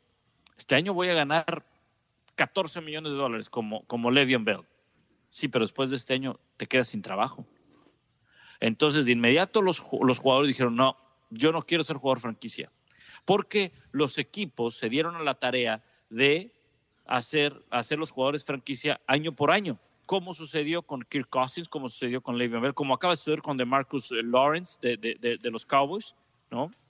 Y entonces sí ganan muy bien un año, pero ellos saben que van a ser agentes libres y se van a quedar sin trabajo. ¿no? Difícilmente se quedarían sin trabajo, los van a firmar, por supuesto. ¿no? Pero siempre está el riesgo de que te pase algo estilo Ryan Shazier. Exactamente. Siempre está ese riesgo. El, lo que quiere el jugador de la NFL, porque la vida del jugador de la NFL es muy corta y ganan poco, y muchos de ustedes a lo mejor que nos escuchan decían, ¿en serio ganan poco? Bueno, nada más echarle una revisada a lo que ganan en la NBA y a lo que ganan en, en, el, béisbol. En las grandes ligas, sí, claro. En las grandes ligas y se van a dar cuenta que van ganan muchísimo, pero muchísimo más y no se pegan ni con estampillas, ni, ni con resistol, ¿no? Exacto. Bueno, Solo el pobre que tenga que bloquear a, a, ¿cómo se llama? A, este LeBron James, sí. Exactamente. Bueno, en la NBA un poco más de contacto. Pero ¿a qué voy?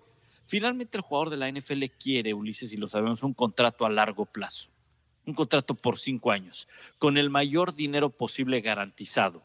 Eso es lo que ellos quieren. Obviamente entra la disputa del equipo, decir, bueno, no te voy a dar tanto dinero garantizado porque si te me lesionas, pues ¿qué voy a hacer? ¿No? Ese es el punto al final. La etiqueta de jugador franquicia va a desaparecer, se va a modificar cómo lo van a tener que utilizar ahora los equipos para sacar beneficio sin que se vea perjudicado o que el jugador saque beneficio también de eso. Y ese es el, eh, yo creo que fuera de todo eso, al final comparto eh, contigo el punto. Le'Veon Bell, su lucha por, sus, por su posición o la lucha por otros jugadores le va a rendir frutos el próximo año cuando estemos hablando del nuevo contrato colectivo de trabajo. Exacto, que van a estar rudos. Imagínate, yo no quiero negociar nada con Richard Sherman o con Aaron Rodgers. O sea, creo que, es, que, eh, que la NFL, que los jugadores del NFL tienen uno, están muchísimo más educados, más metidos en el tema y tienen negociadores más fuertes y creo que están más unidos que en otras ocasiones. Entonces, hace 10 años, eh, que digo, para los que ya tenemos este, ya cubriendo este tema, sí se veía complicado, pero este año, el siguiente año se ve muy complicado, ¿no? Y se ve que puede haber el riesgo para empezar la pretemporada, ¿no? Si no es que más cosas porque los jugadores, a diferencia de hace 10 años, creo que no van a dar su brazo a torcer, porque ha habido muchísimas pláticas entre ellos de ahorren dinero, vienen tiempos complicados, va a ser negociación difícil. Entonces, pero bueno, ya hablaremos más adelante de, de ese podcast. Espero o espero no. Pero hablemos de los Jets. Tuvieron, se llevaron el mejor linebacker disponible, CJ Mosley. Los bateó otro de los buenos linebackers, que es Anthony Barr. Eh, se llevaron un buen eh, receptor para el slot, Jamison Crowder. Y la defensiva mantuvo a Henry Anderson, que es un defensive end bastante bueno.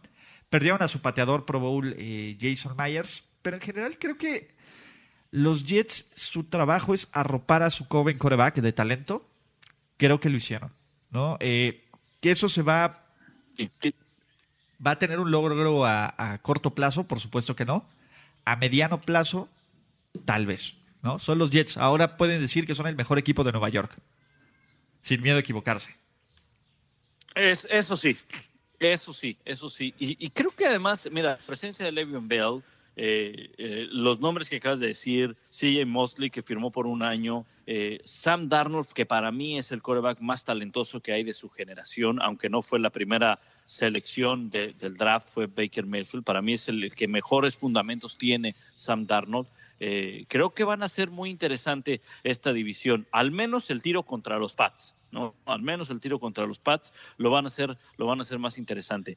Y le va a ayudar muchísimo a Sam Darnold el tener un corredor en el cual puedes cargar muchas cosas. Imagínate eh, un año en el que Darnold no, va a cargar con la responsabilidad, sabiendo que el año pasado tenía que cargar con la responsabilidad porque era, eh, era la, era la, fue la tercera selección global, ¿no? Entonces, pero ahora todo se va a enfocar en Le'Veon Bell, ¿no?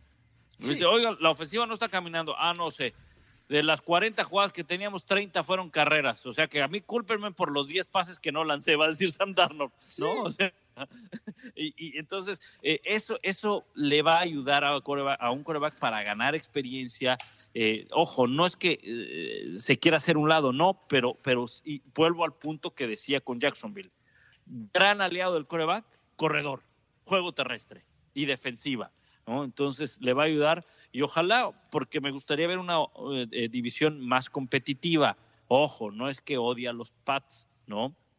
Pero creo que toda competitividad le viene bien a cualquier liga. Exacto, no, y cuando ganas 16 de 17 veces tu división, pues, sí, no.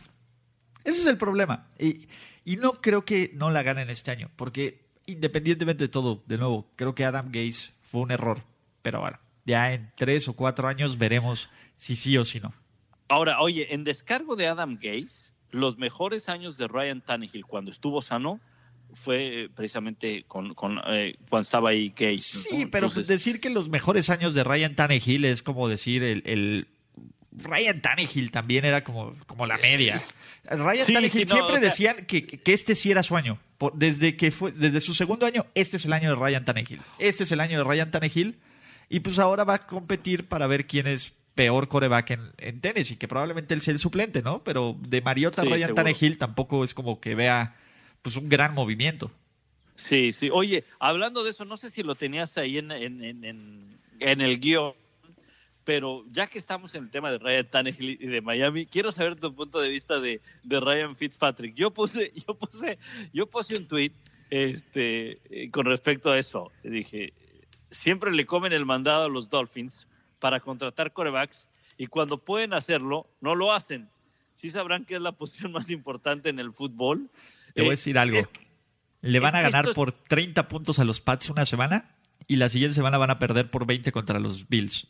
Contra los Bills. Es, ¿Estás de acuerdo? A ver, esto no es un tema porque mucha gente, mucha gente cree que, o sea, ¿por quién crees que fueran? ¿Por Nick Foles o no? Bueno, probablemente en esta agencia libre no podían ir por, por un coreback, qué sé yo históricamente Miami ha dejado pasar grandes oportunidades de seleccionar corebacks, de seleccionarlos en el draft o de tomarlos en la agencia libre y no lo ha hecho. El más grande de todos, y ya, ya le recomendé un libro, el de Nick Foles, ahora le recomiendo el de eh, Drew Brees. El de Drew Brees es muy bueno. Eh, te explica por qué decidió firmar con los Saints y cómo no lo firmaron los Dolphins. Exactamente. Y él dice que en el libro, bueno, no solamente lo dice y lo explica, sino también hay que revisar ahí las estadísticas. Este, eh, los Miami Dolphins tuvieron la oportunidad de seleccionarlo en el draft y no lo hicieron. Y luego tuvieron la oportunidad de contratarlo en la agencia libre y no lo hicieron. Se fueron por un tal Dante Culpepper, recordarás. Sí, claro. Entonces, a eso me refiero, a eso me refiero. Pero bueno, ponerte a contestarle a todos en el Twitter es... Es, es, imposible. es imposible, ¿no? Entonces, eh, pero si alguien de ustedes que, me escucha y que criticó eso, bueno, por eso, a eso me refiero. Miami dejó pasar esa gran oportunidad en algún momento. Y ahora, Ryan Fitzpatrick viene de una buena temporada, Ulises, pero. Regular. Miami. ¿Eh? Regular. Bueno, exacto, regular, regular. Lo que pasa es que fue espectacular por lo que hizo y porque nadie se imaginaba que, que le iba a tumbar el puesto a, Winston. Ahora, pero en Miami, en Miami le irá, ¿cómo le irá? No, esa es una gran interrogante. Eh, mira, creo que es una solución a corto plazo y creo que es la solución más divertida de la NFL. Te voy a decir algo, uno de mis momentos favoritos de la temporada anterior fue la montaña rusa de emociones llamada Ryan Fitzmagic. Esa es la verdad. O sea, no sabes qué te va a tocar con Fitzmagic. Puede ser brutal y dar partidos como el que tuvo contra los Saints, el que tuvo contra este. que empezaron 2-0 los Bucks, ¿no? Con, con Fitzmagic. Y ser líder del NFL proyectado para lanzar 64 pases de touchdowns y lanzar 6.000 yardas. O luego puede ser tan malo como lo vimos en los Bears, lo sientan, y luego puede ser tan malo llaméis como vimos el juego contra Cincinnati. El juego contra Cincinnati, el Cincinnati Tampa Bay, te voy a decir, es el partido de los partidos más entretenidos que vi de la NFL el año pasado. Y en un momento iban perdiendo por veintitantos puntos. Llega Fitzmagic, le da la vuelta al partido y Cincinnati lo tiene que ganar en un gol de campo al final. Pero eso te explica lo que es Fitzmagic. Fitzmagic va a ser un coreback que va a ser entretenido a tu equipo. Ergo no significa que los va a ser buenos. Los Dolphins creo que están en un modo reconstrucción totalmente, ¿no? Se deshicieron de malos contratos, se deshicieron de jugadores viejos, se deshicieron de todo esto, porque hay una purga una vez más en Miami, que, ha sido la maldición, ¿no? Desde Dan Marino no han montado equipos consecutivos en temporadas, e, equipos competitivos en temporadas consecutivas, ¿no? Sí que sacaron el tema de la Wildcat y, y cosas así, pero no han hecho nada los Dolphins, ¿no? Sí, no. Entonces. y, y, viene nuevo coach, además. Sí, que, que de nuevo es, es un expat, que tengo todas las dudas, ¿no? Ahí, este. Digo, con todo lo muy bien que, que Brian Flores, a diferencia de Patricia, el muy buen sabor de boca que dejaron Brian Flores y Bill Belichick en el Super Bowl 53, sigue siendo un expat. Sigo, sigo creyendo que es un agente de Belichick que va a sabotear el equipo hasta que él se retire. Yo es lo que creo, es lo que creo y lo creo firmemente. Yo creo más bien que este que el pasado de los asistentes de Belichick no no ha sido no ha sido exitoso, ¿no? No no no o sea, eh, traen, traen ese problema en, sus hombros. El libro no sirve. El, bueno, más bien el, árbol de coaches de Belichick no sirve. No, no, no, no realmente, realmente el, árbol de, de, Bill Belichick no, no ha rendido fruto. Entonces la magia no es Bill Belichick, la magia está en otro lado. Bueno, a lo mejor sí es Bill Belichick, pero no sabe enseñar o no quiere enseñar esa magia. La magia es Adam Vinatieri. Hay muchos factores. La magia es, Rod Woodson. Sí. Es el talk rule, muchachos. Ahí, ahí empezó todo. Algo que ahí celebré en ese momento. Todo. Ahí, ahí. Perdedores rápido, Pablo, porque la verdad es que está buenísimo el podcast. Oye, perdedores, ya se me había olvidado, fíjate. Sí, te digo, y todavía tenemos Y la verdad es que la gente tiene un chorro de preguntas. No sé si has visto tus notificaciones. ¿y, por qué no nos vamos, por qué no nos vamos con... O, menciona a los perdedores, ya ni nos metemos en el tema de los perdedores, ¿no? Eh, uno de ellos son los gigantes, ¿no? Yo creo. Eh, es que no sé, es que esa es mi pregunta. Yo creo que eso lo vamos a saber en dos años. Personalmente, yo creo que los Giants se quitaron de muchos problemas, obtuvieron buen capital en el draft y tienen piezas interesantes para el futuro. Pero yo, yo soy medio anti del Beckham. Entonces, este, creo que está medio sesgado mi punto. Entonces, yo creo que eh. ganaron más los, los, los Giants que los Browns. Pero, eh, pero a largo, muy a largo plazo, ¿no? Porque lo que yo creo que va a ocurrir es los Browns van a explotar. Va a ser, van a empezar bien, van a caer, van a tocar fondo y va a haber una cantidad de, de cake en ese equipo, de Brown, literal, Sí. que, que va a ser algo que dices, ¿cómo llegamos aquí? Y se van, ah, sí, hicimos esto. Y los Giants probablemente sea el último año de Eli Manning. A lo mejor eh, obtienen ya sea a Rosen o a Haskins o un coreback que poco a poco va a tomar la titularidad y en un par de años con, con piezas clave y sobre todo con un Saquon Barkley que va a ser el eje de la ofensiva, puedan regresar a competir por su división. Eso es lo que yo creo que va a pasar. No sé, qué es, no sé si eso ocurra, pero bueno. Eso es lo que creo. Y creo que Saquon Barkley es un jugador muy especial. Que puedes Eh, construir ¿qué o- alrededor de él. De acuerdo, de acuerdo. ¿Qué otro perdedor pones en, en- en la agencia libre? Tengo que poner a los Colts por el simple hecho de que teniendo tanto dinero, pudieron hacer un poquito más. Yo entiendo que, que es un equipo que se ha construido brutalmente bien en el draft. Pero cuando tienes 100 millones de dólares, o sea, rara vez tienes esa capacidad de tener un buen equipo y mucho dinero.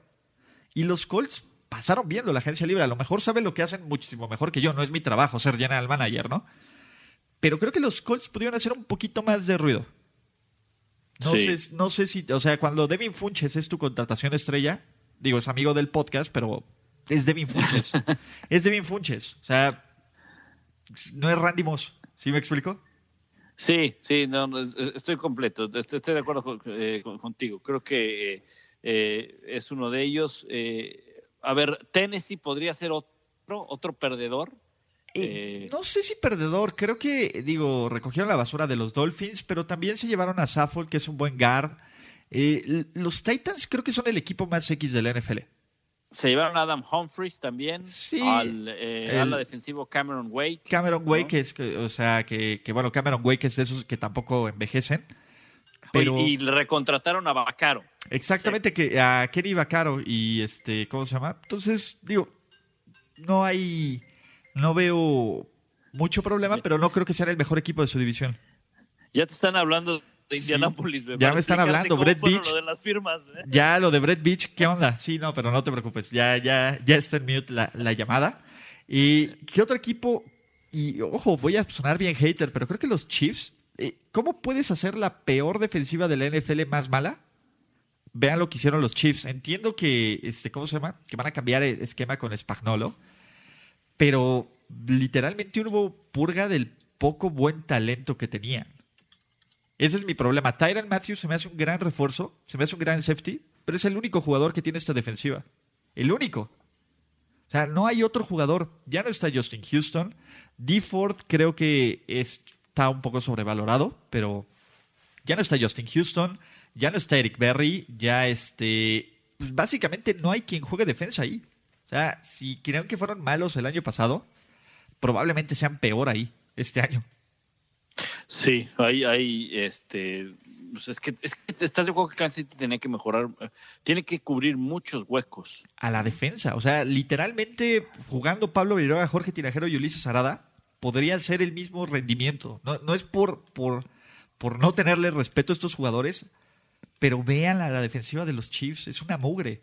Y si creen que la ofensiva va a ser igual de buena que el año pasado, wait for it. Ahora, la llegada, la llegada de Matthew le puede ayudar un poco, ¿no? Después de que dejaron ir a, a Eric Berry, Sí. aunque, aunque yo prefiero más a Eric Berry, sano obviamente, Sí, ¿no? claro, que, que ese es el que, tema. que a Matthew. ¿no? Sí, sí, sí, sí. Matthew es más un híbrido que es interesante que... Pero es el tema, ¿no? Eh, ¿Quién va a presionar al coreback? ¿Quién sabe? Eh, ¿Quién va a taclear? ¿Quién sabe? ¿Quién van a ser los corners titulares que puedan cubrir a cualquiera? A Antonio Brown. O sea, no sé cómo van a frenar a Antonio Brown. Así de, de sencillo. Este... Es el punto, ¿no? Eh, y te traes a Carlos Hyde, que es un buen refuerzo, pero la ofensiva que no necesita refuerzos. Y ojo, falta la bomba de Tyreek Hill. Sí. Todavía no hay nada, pero tiene historial de violencia doméstica. O sea, tiene. Ya salió, ya o sea, salió. Sí. y ya hay una investigación. Son los Chiefs, no pueden tener buenas cosas, Pablo, se los he dicho yo todo el año. Todo el año Sí. se los he dicho. Entonces, técnicamente por eso, creo que los Redskins sobrepagaron por Landon Collins, pero hasta ahí, ¿no? O sea, no sé tú, a quién, a quién más veas de perdedor de la agencia libre. Sí, mira, no sé si los Redskins como perdedor, pero sí se me, se me hace mucho para Landon Collins. Eh, ahora, es un jugador que tiene, todavía tiene mucho, mucho por, por, por entrar en la, en la NFL, eh, no sé, no, no, no, no. ¿Será que a lo mejor estaba inmerso en los gigantes y todo lo que veías de los gigantes era como que malo, ¿no? Sí. Eh, o, sea, o, como que medio regular. ¿Sabes cómo yo veo a Landon Collins? ¿Te acuerdas de Roy Williams de los Cowboys? Este jugador que siempre hacía una jugada espectacular, pero que hacía tres malas. Pero todo el mundo se quedaba con la jugada espectacular de Roy Williams. Sí. Algo así lo veo yo. Pero bueno. Pero bueno, le, va a ayudar el hecho que se quede en la división, ¿no? Y él siempre quiso jugar con los Redskins, entonces es como, como parte de. Ah, bueno. Preguntas del público, Pablo Viruega. Empezamos. Hoy hay varias, ¿eh? Hay, hay, varias preguntas. Déjame, déjame ir a, acá donde. Porque yo le di retweet al, a lo que tú posteaste, de que íbamos a estar aquí en el. En el... A ver, mira. La primera que llegó. ¿Creen que Mike Petin está a la altura de las expectativas que comienza a generar la defensiva de los Packers? Esa es la pregunta mágica, ¿no? Eh, yo creo que sí. Eh, al final, yo creo que el problema de Green Bay era de personal. Era una defensiva que había envejecido en algunos puntos clave y que era muy joven en otros, como los cornerbacks. Creo que con los refuerzos perfectos de la agencia libre, que son jugadores que vienen como en su mejor momento, y creo que, pueden, este, ¿cómo se llama? Creo que pueden, creo que, creo que sí. A mí, de hecho, incluso me gusta mucho Green Bay como, como campeón del norte. Yo creo que sí, esto lo preguntaba Camilo. Mira, Juan, Juan Carlos Gordillo dice, ¿pueden los Browns pensar en disputar? Bueno, sí pueden pensar, o sea, desde luego que pueden pensar en disputar la AFC Norte con la suspensión de ocho semanas de Karim Hunt. Eh, yo creo que eh, eh, tienen a, ¿cómo se llama el otro corredor? Eh, Exactamente. Nick. Eh, Bradley es el hermano de Denver, Nick Chubb es el corredor. Exactamente. Eh, creo que los Browns pueden estar disputando la, la, división. Yo creo que sí la pueden, la pueden disputar. Eh, tengo mis, no sé, como que cierta interrogación hacia el lado positivo con el tema de los Steelers la baja de Le'Veon Bell, la baja de Antonio Brown, obviamente no son, o sea, no son jugadores fácilmente reemplazables, pero tampoco se quedan desprotegidos los Steelers. No estoy comparando a Connor con Brown ni a Smith Schuster con Bell. Definitivamente los dos que se fueron son mejores de los dos que se quedan. Eso está más que, pero tampoco insisto, no están desprotegidos. Sí. creo que pueden pelear. Eh, sí, yo creo que Pittsburgh está más para pelear el último lugar de la división que para pelear el campeonato, pero entiendo el punto, ¿no? Y son los Steelers por algo también saben lo que hacen, ¿no? Los equipos saben lo que hacen, ¿no? No, no solo se dedican a, bueno, este, este jugador muy bueno ya me causó problemas, adiós. Algo ellos también deben de saber. Entonces, el tema de Karim Hunt, yo creo que le salió barato a los Browns, ¿no? Y a Karim Hunt, ocho partidos, yo esperaba más. Sí, sí, porque además van a ser ocho partidos, o sea, se va a perder la mitad de la temporada, pero cuando más lo van a, cuando más lo van a necesitar es cuando va a estar listo que es para la segunda mitad, que seguramente los Browns para esa segunda mitad deben de estar en la pelea. Por lo, a ver, por lo que hicieron el año pasado, marca 7-8, cuatro partidos de, tiempo extra donde perdieron dos, ganaron uno y empataron otro, otros dos partidos que perdieron por tres o menos puntos. O sea que en el panorama, aunque no esté Odell Beckham Jr., deberían estar peleando. Agrégale esa pieza y todo lo que hemos hablado, deberían de estar peleando en una segunda mitad de temporada cuando esté de regreso eh, Karim Hunt. Esto lo preguntaba Juan Carlos Gordillo. Bueno, Negro Cruz dice, los Browns se adelantaron en el proceso a Chiefs y a Rams, es decir, que, eh, que si le ganaron el, el, mandado, quiero pensar así, es la pregunta, que si le, le ganaron a los Chiefs y a los Rams, pregunta Negro Cruz. Híjole, es que mira, yo creo que, que los Chiefs y los Rams son equipos que por lo menos no van a repetir lo que hicieron el año pasado. Eh, no creo que ni los Rams lleguen al Super Bowl, ni que los Chiefs lleguen a la final de conferencia. Entonces, los Browns deberían de tener una mejor temporada. Tampoco lo creo. O sea, yo no sé quién va a tener un buen año, pero no sé, no creo que sea ni Cleveland, ni Kansas City, ni, ni Rams. No sé, eh, eh, creo que la fórmula del éxito en la agencia libre nos la mostraron los, los Rams el año pasado, ¿no? Algunos equipos lo han tratado de emular. Creo que los Chiefs no son ese equipo, sobre todo porque ellos se han, se deshecho de más, este, ¿cómo se llama? De más talento. Pero los Browns están haciendo todo lo humanamente posible para ser contendientes, ¿no? Excepto dejar de ser los Browns. Exactamente. Bueno, eh, fíjate, estoy, de acuerdo. Eh, Antonio Gil, ganadores en la agencia libre Browns y Raiders. Bueno, ya hablábamos de eso. Israel Morales, ya le contestábamos también. ¿Qué está pasando con mis calls que andan gastando? Ya hacías un, a, detalle lo que habían hecho los calls. Tan es así que te hablaron hace un momento de, la gerencia. Me iban a ofrecer un contrato, ojalá. Exacto. Manuel Ahumada, ¿le ves posibilidades a los Steelers? Bueno, acabamos de hablar de los Steelers, ¿no? Que estarán ahí quizá medio peleando o quizá en el fondo de la, división. Eh, ¿Y cuáles crees que sean las elecciones de los Bears en el draft? Saludos desde Chile, Benjamín Morales. Bueno, ya habrá tiempo de, hablar del draft, ¿no? Ya habrá tiempo cuando se acerque, todavía falta más de un mes, es el 27 de, abril, ¿no? Ya habrá tiempo de, qué es lo que necesitan los equipos y, y demás, ¿no? Eh, pero los Bears es un equipo que debe estar también ahí en la lucha por la conferencia nacional, ¿no? Hay que recordar que el problema de los Bears fue el pateador, que ya lo corrieron. Ok, sí. Sí, yo creo que, los Bears, a lo mejor un poco de safeties, eh, digo, la defensiva está casi al punto. Eh, no sé, creo que en línea ofensiva los Bears tienen muy pocos huecos. Tampoco tienen muchos picks en el draft, ¿no? Por el tema de Khalil Mack. Entonces, este no creo que tampoco tengan un novato que sea espectacular y de impacto inmediato.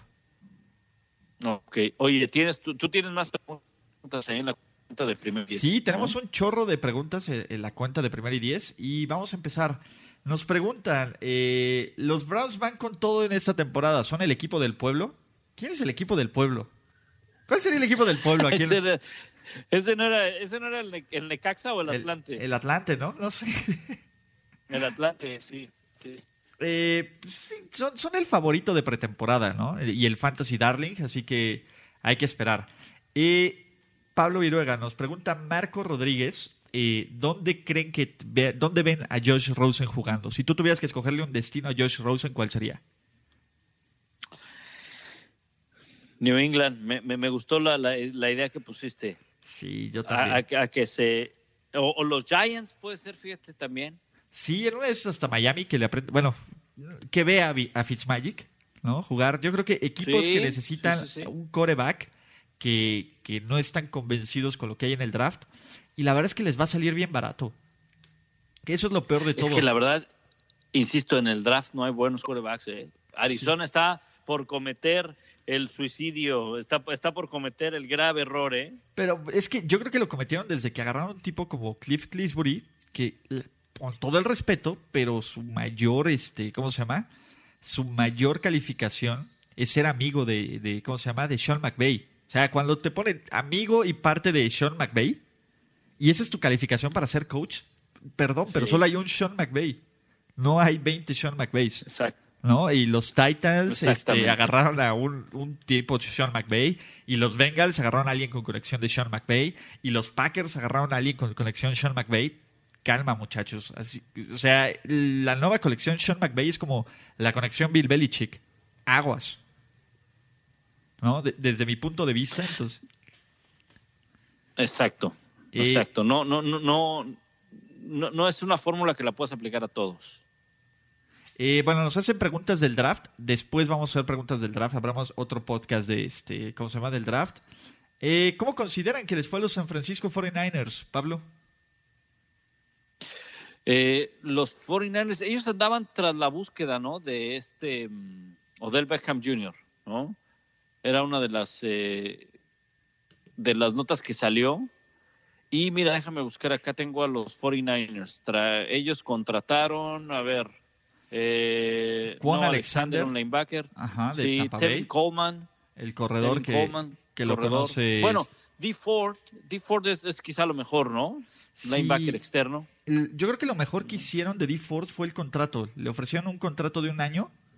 Bueno, es un contrato multianual, pero que pueden cortar en el primer año. Si, si no les funcionó bien. Y creo que D. Ford es de esa clase de jugadores, que tiene un buen año, un mal año, un buen año, un mal año. Entonces, este, yo pensé que se iban a llevar a Earl Thomas o Antonio Brown o alguien. Creo que, creo que la apuesta de los 49ers es mantenerse sanos, ¿no? Y creo que van a bajar en el draft. E, ellos, este, Creo que van a obtener eh, más picks en este draft y van a reforzar una defensiva que le hace falta un poco de ayuda. Pero, digo, San Francisco se esperaba que hiciera más. Son como los Colts, ¿no? A lo mejor algo saben ellos que nosotros no. Exactamente, exactamente. Sí. Y ah. es lo más, lo, más importante eh, que, que, hicieron. Exactamente. Pablo Ponce nos dice, ¿cuál crees que fue el robo de la agencia libre? Por ejemplo, y aquí nos pone en dos categorías. ¿Qué jugador robó más a un equipo? ¿Y qué equipo se llevó el mejor talento por su dinero? El mejor talento por su dinero, pues yo creo que debe estar entre Antonio Brown y, y, Le'Veon Bell, ¿no? Para mí. ¿Tú crees? Mira, yo creo quién robó en la agencia libre, yo creo que Landon Collins es el, el, que se llevó más dinero sin merecerlo, personalmente. Creo que los Redskins de acuerdo. sobrepagaron brutal, brutalmente por, por un jugador así. Eh, a mí me gusta, por ejemplo, un jugador del que no hemos hablado mucho y que puede hacer mucho ruido es Eric Whittle con los, con los, con los Rams. Llegó antes del inicio oficial de la agencia libre, entonces este pues siempre es como una de esas noticias antes. Me gusta mucho este me gusta mucho eh, eh, esa contratación en general. Eh, bueno, Valentín nos pregunta si hay que creer de verdad en estos nuevos Browns. Ya, le, ya contestamos en el podcast. Lisandro nos dice: ¿Cómo creen que funcione la defensiva de los Chiefs sin Ford y Houston? Y dos, si Mahomes podrá repetir 500, eh, mil yardas y 50. Y tres, ¿la defensiva secundaria será peor que el año pasado? Bueno, la defensiva, me voy con lo de Patrick Mahomes. No, no creo que lo repita. No creo que lo repita, porque ya está estudiado, ya está visto, ya, o sea, ya. Y no es que le va a ir mal, no, lo que pasa es que va a ser más complicado. Entonces, eh, no, no, no creo que la, defensiva secundaria será peor que el año pasado. Híjole, con Eric Berry, aunque no estuvo el año pasado Eric Berry, pero eh, no sé, yo creo que la defensiva en general de los Chiefs va a tener muchos problemas. Sí, yo también creo que, que, este, que, yo creo que sí va a ser peor que el año pasado. Y, eso es difícil de repetir. Pero para empezar, juegan con todos los equipos de primer lugar de la, de la ¿cómo se llama? De la conferencia. Y, creo que va a ser bien, bien difícil que, los Chiefs, los, el plan de los Chiefs es ganar los juegos 45-40, básicamente. Eh, por ahí Ash Draven nos pregunta, ¿ven a Dallas gastando esta agencia libre? Eh, no, no, no, y además, ¿sabes que Creo que en el tope salarial no tenían mucha lana, ¿va? Exacto. Ahora te digo, mira. Yo creo que el plan de los Cowboys es ver cómo retienen a su próxima generación de agentes libres, que va a estar bastante brutal. A Mari Cooper, Dak Prescott, de Marcus Lawrence. Entonces, creo que ellos se tienen que preocupar más por lo que hay en casa. Mira, eh, lo que queda en el tope salarial, los Cowboys están en la posición 15, 24 millones, poquito más, 24 y medio millones de dólares, lo que les queda. Eh, eh, o sea, no, no tienen mucho espacio en el tope salarial. Sí, se, se, ve complicado. Yo creo que Dallas debe de invertir en casa, no en agentes libres de otros lados, ¿no? Porque han construido han tenido buenas elecciones del draft, han tenido buen talento ahí en casa la línea ofensiva, Zeke. Eh, no sé si Dak sea la respuesta o no, creo que este año lo vamos a saber, pero a Mari Cooper les funcionó. Eh, de Marcus Lawrence básicamente es el único defensive lineman que tienen, ¿no? Entonces... Fíjate, fíjate que eh, viene un año bien interesante para los Cowboys, fuera de, de, ganados y perdidos en el tema de los contratos, porque hay que, hay que recordar que a que a Jason Garrett no le extendieron el contrato. O sea, entra su último año de contrato un entrenador. Eso es muy, muy extraño. Ustedes van a decir, bueno, pues sí, por los resultados de Jason Garrett, de acuerdo, estoy de acuerdo. Probablemente no se lo merezca, ¿verdad? Pero eh, es muy extraño que eso suceda, ¿no? Que, que, un, que un entrenador entre al último año de contrato o que no le han eh, eh, dado una extensión. El mismo caso con Dak Prescott. No saben si le van a dar una extensión a Dak Prescott del contrato de novato que tiene. Porque al darle la extensión le van a quedar, quedar un, muchísimo dinero. Y eso es lo que no, no, no, no sabe todavía el equipo. ¿no? Exacto. Entonces, eh, Luis Leal dice, después de las declaraciones de, sobre Big Ben, que decía que se ha ganado el derecho a criticar a sus compañeros, eh, es probable que menos jugadores quieran ir a Pittsburgh. Eh, yo no creo que menos jugadores quieran ir a Pittsburgh. Hay, equipos que simplemente deciden no gastar en jugadores en la agencia libre y Pittsburgh es uno de ellos. ¿no? Pittsburgh tiene la filosofía de construirse en el draft.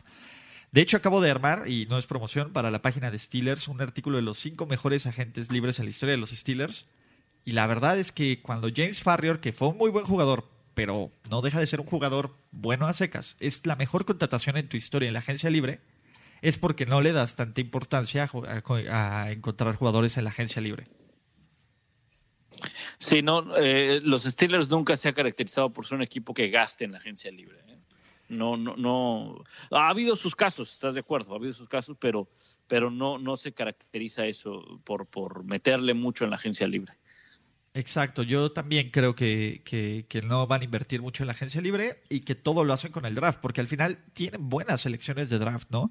Saben seleccionar receptores, saben seleccionar buen talento, ¿no? Que Colbert es lo que hace bien. Y con eso se acaban nuestras preguntas, Pablo. La verdad es que estuvo bastante activo. Muy bien. 90 minutos de podcast de ganadores y perdedores en la agencia libre. Y Pablo, ¿cómo te encuentran en las redes sociales, mano?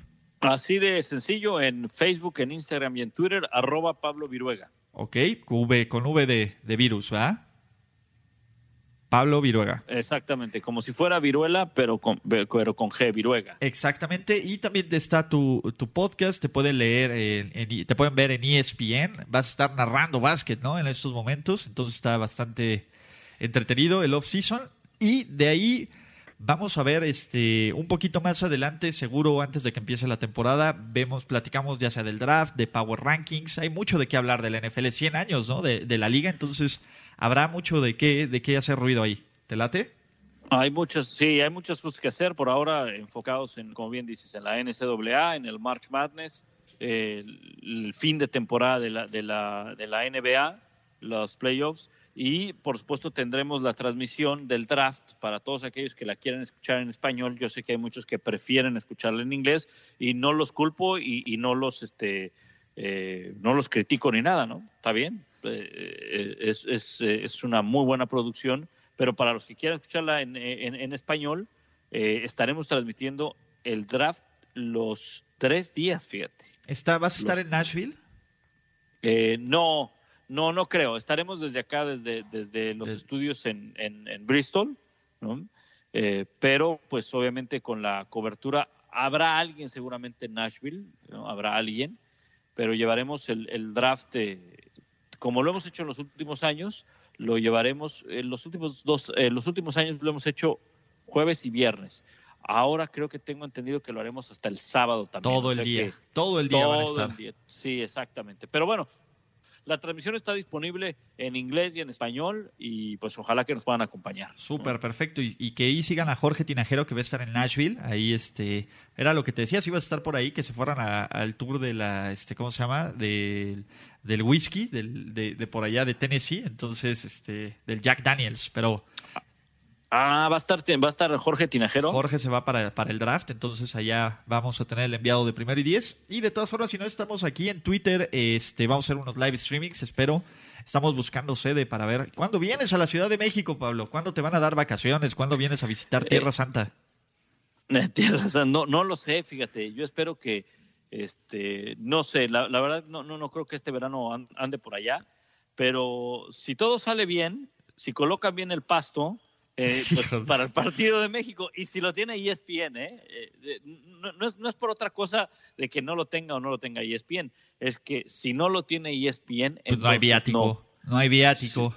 No, no hay viático. No, lo que pasa es que hay que narrar el domingo por la noche. Aparte, sí, sí, sí. Entonces, este, este, la verdad, la única forma de, de, poder es eh, a menos de que lo tenga ESPN. Pero eso todavía no lo sabemos, ¿verdad? Todavía no sabemos cuándo va a ser el partido ni, ni nada, ¿no? Probablemente un par de semanas del draft. Sí, la NFL por ahí de las la primera o la segunda semana de, abril es cuando suelta el calendario. Es correcto. Sí, ya para, para, el draft ya se tiene el calendario. O sea que este, en una semana antes se sabrá y, seguramente creen, algunos creen, insisto, ¿eh? se lo deben a ESPN, se lo deben a ESPN, al líder. Exactamente. Exactamente. Algunos creen que, deberían de repetir el lunes por la noche que no se llevó a cabo en la Ciudad de México, ¿no? Pero insisto, son solamente así rumores, ¿no? O sea, no es nada, nada confirmado. Ok, pues con eso, Pablo, de nuevo muchísimas gracias por acompañarnos. Eh, muchas gracias por, este, por estar en el podcast. Ya sabes que es tu podcast. Y nos vemos la próxima, ¿vale? De, síganla, Pablo. La verdad es que tiene buenos videos, eh, contesta padre, no, no alburea como nosotros, entonces está, es una mejor persona. Ahí estamos en contacto y saludos a toda la gente de Primero y Diez. Un abrazo. Muchas gracias, Pablo. La celebración un abrazo. ha terminado. Dale un, un abrazo. Primero y diez, el podcast. Primero y diez, el podcast. Más verdades, desvaríos y sinsentidos en la próxima emisión de Primero y Diez, el podcast.